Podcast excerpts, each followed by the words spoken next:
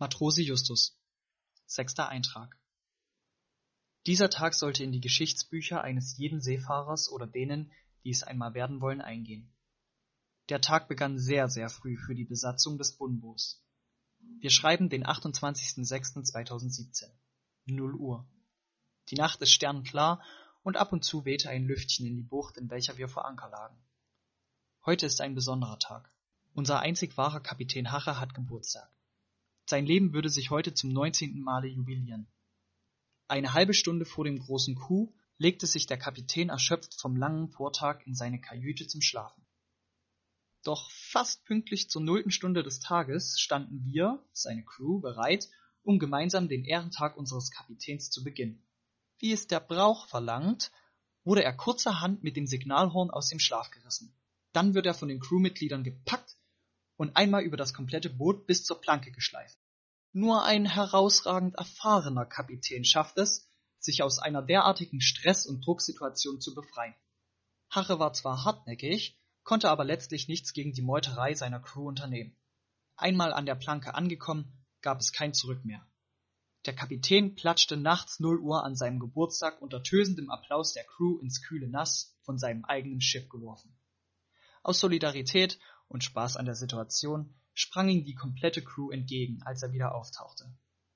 Wieder auf dem Boot ging der Spaß erst richtig los. Bei Kerzenlicht und zwölf Jahren in Eichenfässern gereiftem Rum wurde auf Tobi angestoßen. Danach tanzten wir zu lauter Musik und Strobolicht. Einzelheiten dazu möchte ich jedoch nicht veröffentlichen, sondern der Crew der legendären Nacht das Privileg überlassen, die Bilder als Erinnerung in den Köpfen abrufen zu können. Gegen halb zwei Uhr nachts verabschiedeten wir uns in unsere Betten und schlossen unsere erschöpften Augen.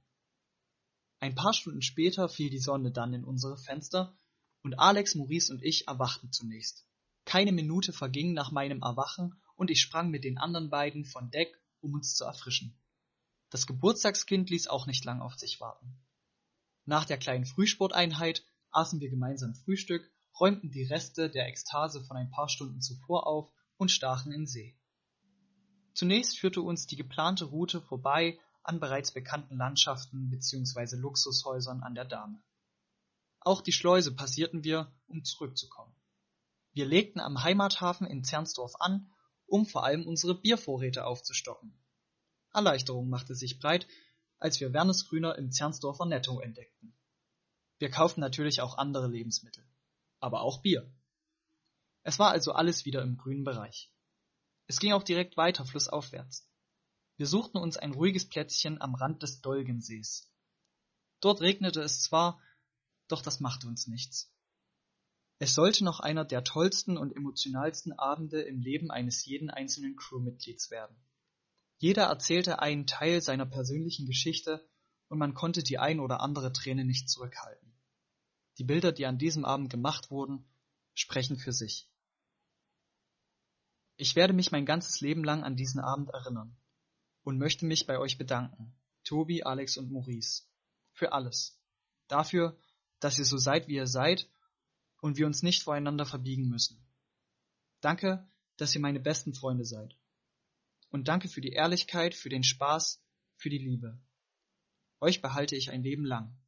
Ich liebe euch.